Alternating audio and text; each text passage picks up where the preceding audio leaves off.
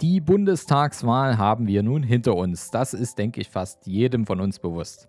Und während viel darüber gesprochen wird, welche Auswirkungen ein Parteiwechsel auf die Klima-, Außen- und Innenpolitik des Landes haben könnte, wird über ein Thema nicht so oft gesprochen. Über das Thema Geld. Hey, ihr seid hier beim Podcast vom Sparer zum Investor und wir wollen darüber sprechen, welche möglichen Auswirkungen die Bundestagswahl für Anleger und Investoren mit sich bringen könnte. Sicher hat nicht jeder die Wahlprogramme aller Parteien durchgelesen. Deshalb schauen wir uns in der heutigen Podcast-Folge die Wahlprogramme der Parteien mal genauer an. Wer erfahren möchte, welche Richtung es beim Thema Geld und Altersvorsorge in Deutschland gehen könnte oder wie die Parteien zum Thema Steuern und Immobilienerwerb in Zukunft stehen, sollte jetzt unbedingt dranbleiben. Mein Name ist Fabian Schuster und meine Vision ist es, dass wir hier mit diesem Podcast genügend Wissen an ein paar, ja, tausend Leute am besten weitergeben können, um die Schere zwischen Arm und Reich im deutschsprachigen Raum wieder ein Stück weit zusammenzudrücken. Wie kann uns das Ganze gelingen? Naja, ich bin nicht hauptberuflich Podcaster. Also ich stehe nur hier ähm, am Podcast-Mikro, weil ich seit mittlerweile über zehn Jahren als unabhängiger Berater in diesem Bereich mit unserem Unternehmen, der Capri, dabei bin, Menschen zu helfen, vom Sparer zum Investor zu werden. Das heißt, Menschen, die dabei ja, anfangen wollen, endlich ihr Geld richtig zu investieren. Oder diejenigen, die vielleicht schon Investor sind, sind hier auch genau richtig, denn ein bisschen Weiterbildung kann sicherlich nicht schaden von einem Profi, der das den ganzen Tag macht. Uns ist nämlich aufgefallen, dass es ja vielen nicht schwerfällt, Geld zu verdienen, sondern dass es eher oft daran liegt, wirklich Geld zu behalten und das dann konsequent auch für sich arbeiten zu lassen und damit seine finanziellen Ziele zu erreichen. Und daran können wir was ändern, indem ihr heute wieder ein bisschen Wissen mitnehmt. Und heute geht es um das brisante Thema der Bundestagswahl 2021. Jetzt schauen wir uns das Ganze mal ein bisschen genauer an. Als erstes kümmern wir uns um das sehr heikle Thema Steuern und Abgaben. Hier unterscheiden sich die Wahlprogramme der verschiedenen Parteien tatsächlich am stärksten. Starten wir zunächst mit der ja, bisher stärksten Partei der Union CDU-CSU. Die Union aus CDU und CSU nennt, was Steuern betrifft, kaum konkrete Vorschläge. In ihrem Programm beschreibt sie Steuererhöhungen allerdings nicht als den richtigen Weg. Eine Erhöhung klingt also eher unwahrscheinlich. Was allerdings erhöht werden soll, ist der Sparerpauschbetrag. Zukünftig könnte also der Betrag, auf den keine Kapitalertragssteuer gezahlt werden muss, also über den 801 Euro aktuell pro Person liegen.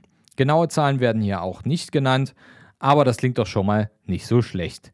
Der Solidaritätszuschlag wurde zwar weitestgehend abgeschafft, fällt allerdings bei allen, die Kapitalertragssteuer zahlen müssen, immer noch an. Anleger können sich freuen, denn wenn es nach der Union geht, soll dieser nun komplett abgeschafft werden. CDU und CSU sprechen sich gegen eine Vermögenssteuer und eine Erhöhung der Erbschaftssteuer aus. Allerdings wollen sie eine europaweite Finanztransaktionssteuer einführen. Kleinanleger haben nochmal Schwein gehabt, denn sie und die private Altersvorsorge sollen davon ausgeschlossen werden.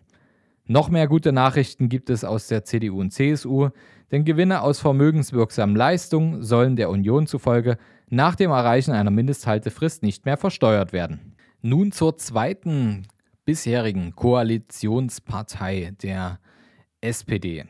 Die SPD möchte Menschen mit geringem Einkommen steuerlich entlasten und dafür die Topverdiener stärker belasten. Ihr Plan sieht vor, die Schwelle für den Spitzensteuersatz von den aktuellen 274.000 Euro pro Jahr auf 250.000 Euro herabzusenken. Außerdem soll eine Vermögenssteuer von 1% eingeführt werden. Wie auch die Union spricht sich die SPD für eine Finanztransaktionssteuer aus, möchte Kleinanleger hiervon aber nicht ausschließen. Eine andere Meinung als CDU und CSU hat die SPD beim Thema Soli. Laut ihrem Wahlprogramm Programm soll der so, wie er aktuell ist, einfach erhalten bleiben. Ebenfalls erwähnenswert ist, dass die SPD der Bundesfinanzaufsicht mehr Kompetenzen zusprechen möchte. Gehen wir zur nächsten Fraktion, der FDP. Beim Thema Steuern möchte die FDP vor allem mittlere Einkommensschichten entlasten und schlägt hierfür einen linearen Verlauf anstelle der aktuellen ansteigenden Kurve bei der Steuerprogression vor. Also weg mit dem Mittelstandsbauch, wie man so schön sagt. Ähnlich wie die Union möchte die FDP den Sparerpauschbetrag anheben. Genaue Zahlen werden jedoch, jedoch auch nicht genannt. Um Menschen dazu zu bewegen, langfristig am Kapitalmarkt anzulegen, soll die Spekulationsfrist von drei Jahren für Aktien und Wertpapiere wieder eingeführt werden. Wer also erst nach drei Jahren verkauft, müsse den Gewinn dann nicht versteuern. Die FDP spricht sich in ihrem Wahlprogramm außerdem gegen eine Vermögenssteuer aus und ist pro für die Abschaffung des Solidaritätszuschlags. Als nächstes kommt die Linke, gewissermaßen der Gegenspieler der FDP. Die Linke möchte niedrige Einkommensschichten ebenfalls entlasten, höhere Einkommensschichten allerdings dann wieder deutlich mehr belasten als die konkurrierenden Parteien. So soll der Grundfreibetrag von derzeit ca. 9.700 Euro pro Jahr deutlich angehoben werden auf 14.000 Euro, indem man also keine Einkommensteuer zahlt. Auch an der anderen Seite der Steuerprogression soll sich etwas tun. Die Linke möchte den Spitzensteuersatz auf 53 Prozent anheben und bereits ab einem Bruttoeinkommen von 70.000 Euro gelten lassen. Die absoluten Topverdiener des Landes sollen eine Reichensteuer zahlen, nämlich 60 Prozent ab der aktuellen Reichensteuergrenze von etwa 260.000 Euro. Wer ein Einkommen von über einer Million Euro hat, soll mit einer Reichensteuer von 75% besteuert werden. Ebenso wie die CDU und SPD spricht sich die Linke für eine fin Finanztransaktionssteuer aus. Diese soll bei 0,1% liegen. Genau wie die SPD möchte auch die Linke eine Vermögenssteuer einführen. Sie fordern allerdings deutlich mehr, nämlich 5% ab einem Vermögen von bereits einer Million Euro. Zu guter Letzt noch die Grünen. Der Fokus der Grünen liegt ja bekanntlichermaßen auf dem Thema Klimaschutz, aber auch zu den Steuern haben sie etwas zu sagen. Sie wollen nicht nur den Grundfreibetrag erhöhen, sondern auch den Spitzensteuersatz. Wer über 100.000 Euro im Jahr verdient, zahlt 45 Prozent. Für alle mit einem Einkommen von über 250.000 Euro sollen 48 Prozent fällig werden. Bei der Vermögenssteuer sind sich die Grünen mit der SPD einig, aber im Vermögen von 2 Millionen Euro soll 1% Steuern pro Jahr gezahlt werden. Genau wie die Linke, aber auch die SPD und CDU möchten die Grünen eine europaweite Finanztransaktionssteuer einführen. Zwei besondere Pläne finden sich nur im Wahlprogramm der Grünen wieder, nämlich die Abschaffung der Spekulationsfrist für private Veräußerungsgewinne wie Kryptowährungen oder bei Gold und die Besteuerung von Deutschen, die nicht im Inland leben. Wer also aus steuerlichen Gründen ausgewandert ist, müsste dann trotzdem in Deutschland Steuern zahlen. Wir ziehen nun um, nicht raus aus Deutschland, sondern um zum nächsten Themenblock. Und zwar zum Thema Immobilien und Miete. Fangen wir wieder an bei der Union aus CDU und CSU. Jetzt wird es richtig spannend für alle Immobilienanleger. Die Union möchte laut ihrem Wahlprogramm den Erwerb von Immobilien fördern. Konkret ermöglichen soll das ein neuer Freibetrag bei der Grunderwerbsteuer. Hier nennen die CDU und CSU sogar mal genaue Zahlen, nämlich 250.000 Euro pro Erwachsenem und nochmal 100.000 Euro pro Kind Freibetrag. Bei einer dreiköpfigen Familie mit zwei Elternteilen und einem Kind sind wir damit schon bei 600.000 Euro Kaufpreis, der nicht besteuert werden muss. Das ist eine ordentliche Summe, wenn man bedenkt, dass beim Erwerb von Immobilien und Grundstücken eine einmalige ähm, äh, Grunderwerbssteuer fällig wird von den unterschiedlichen Bundesländern und deren Finanzbehörden, die aktuell je nach Bundesland zwischen 3,5 und 6,5 Prozent liegt. Da geht es schon richtig um Geld. Eine Mietpreisbremse oder ein Mietendeckel, das möchte die Union nicht. Sie würden stattdessen eher das Wohnungsangebot erhöhen wollen. Deswegen wollen sie auch die Bearbeitungszeit für Bauanträge auf höchstens zwei Monate und die Anzahl der Bauvorschriften verringern. Was sagt die SPD zum Thema Immobilien und Miete? Das Wahlprogramm der SPD könnte Mieter freuen, Vermieter allerdings eher weniger. Denn die SPD möchte in angespannten Wohnlagen ein Mietmoratorium einführen, was nur im Verhältnis zur Inflationsrate eine Erhöhung möglich macht. Für Eigentümer ändert sich noch mehr, denn die CO2 Bepreisung für Immobilie soll nur noch vom Vermieter übernommen werden und die Mieter nicht mehr mit einspannen. Eine weitere große Veränderung wäre die Abschaffung der Spekulationsfrist bei Immobilien, die nicht vom Eigentümer selbst genutzt werden. Also allen, die eine Immobilie als Investition nutzen und vermieten, sollen also bei der Vermögensplanung das mit einbeziehen. Also wer jetzt noch nicht gekauft hat oder wer vor Einführung dieser Regel nicht gekauft hat, dem könnte das sozusagen blühen. Wer jetzt noch zuschlägt, der hat natürlich Glück, denn dann gilt die aktuelle Steuerrechtsprechung. Was sagt die Linke? Beim Thema Miete ist die Linke die erste Partei auf dieser Liste, die sich klar für einen Mietpreisdeckel nach dem Berliner Vorbild ausspricht.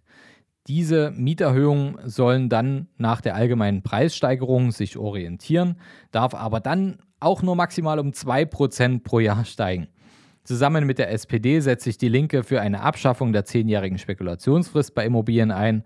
Man muss allerdings auch sagen, dass die Linke da schon einen sehr harten Ansatz haben, denn sie wollen mindestens 50 Prozent des Wohnungsbestandes in öffentliche Hand legen, Wohnimmobilien dem regulären Wirtschaftskreislauf entziehen und Immobilienkonzerne vom Markt nehmen. Und sie unterstützen auch die Kampagne Deutsche Wohnen und Co. enteignen.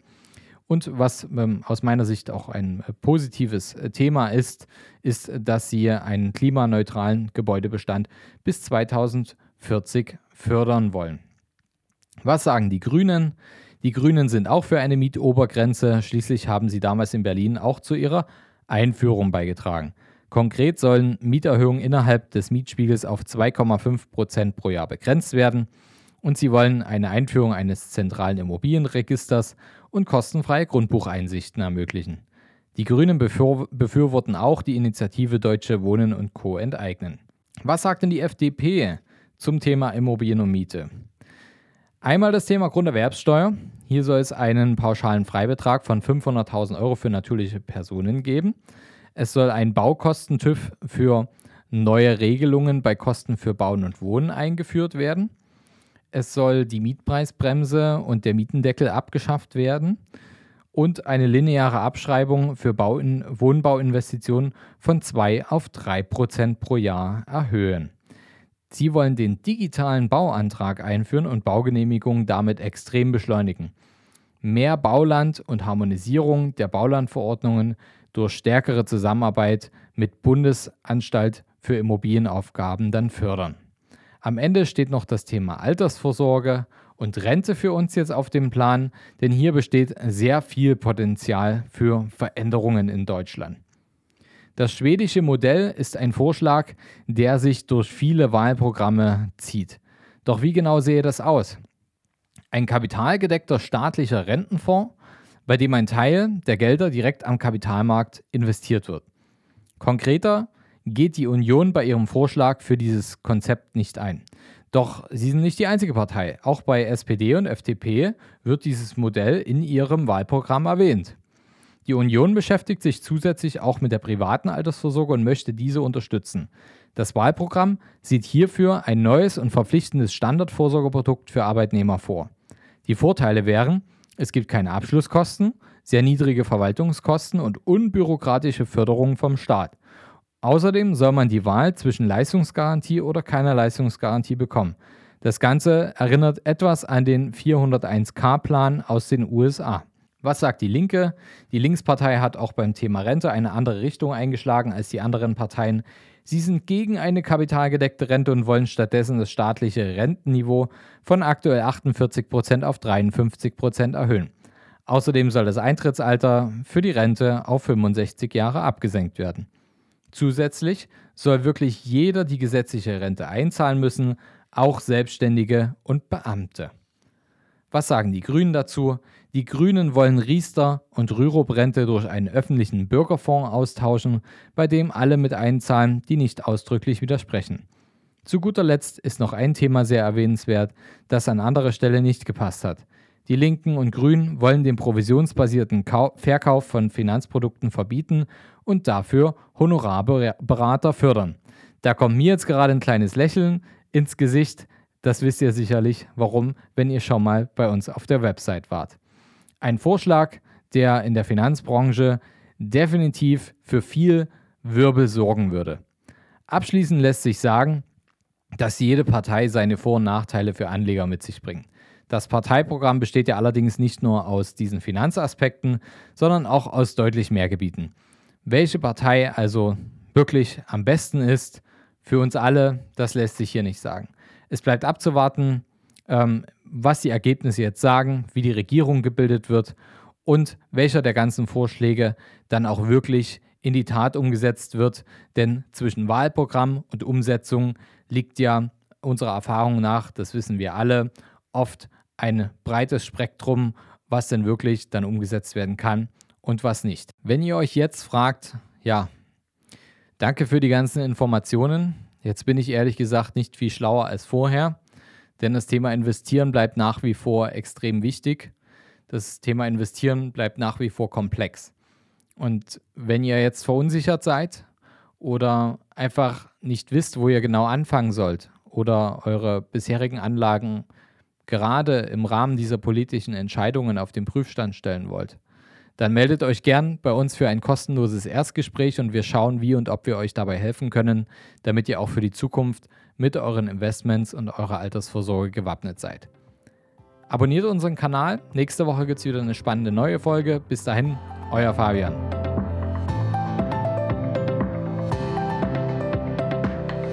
Habt ihr Fragen zur heutigen Podcast-Folge oder braucht ihr Unterstützung, eure Investments erfolgreich umzusetzen, aus Einkommensteuer Vermögen zu bilden? Wünscht ihr euch eine neutrale zweite Meinung zu eurer bestehenden Altersvorsorge oder wollt ihr eurem Depot mal so richtig Aufwind geben? Dann vereinbart ein kostenloses Erstgespräch unter kapitalreinvest.de slash Kontakt und wir schauen, wie wir euch helfen können und welche Investmentstrategien sich am besten für euch eignen. Den Link zur Kontaktaufnahme findet ihr auch nochmal in den Show Notes. Ich freue mich, von euch zu lesen.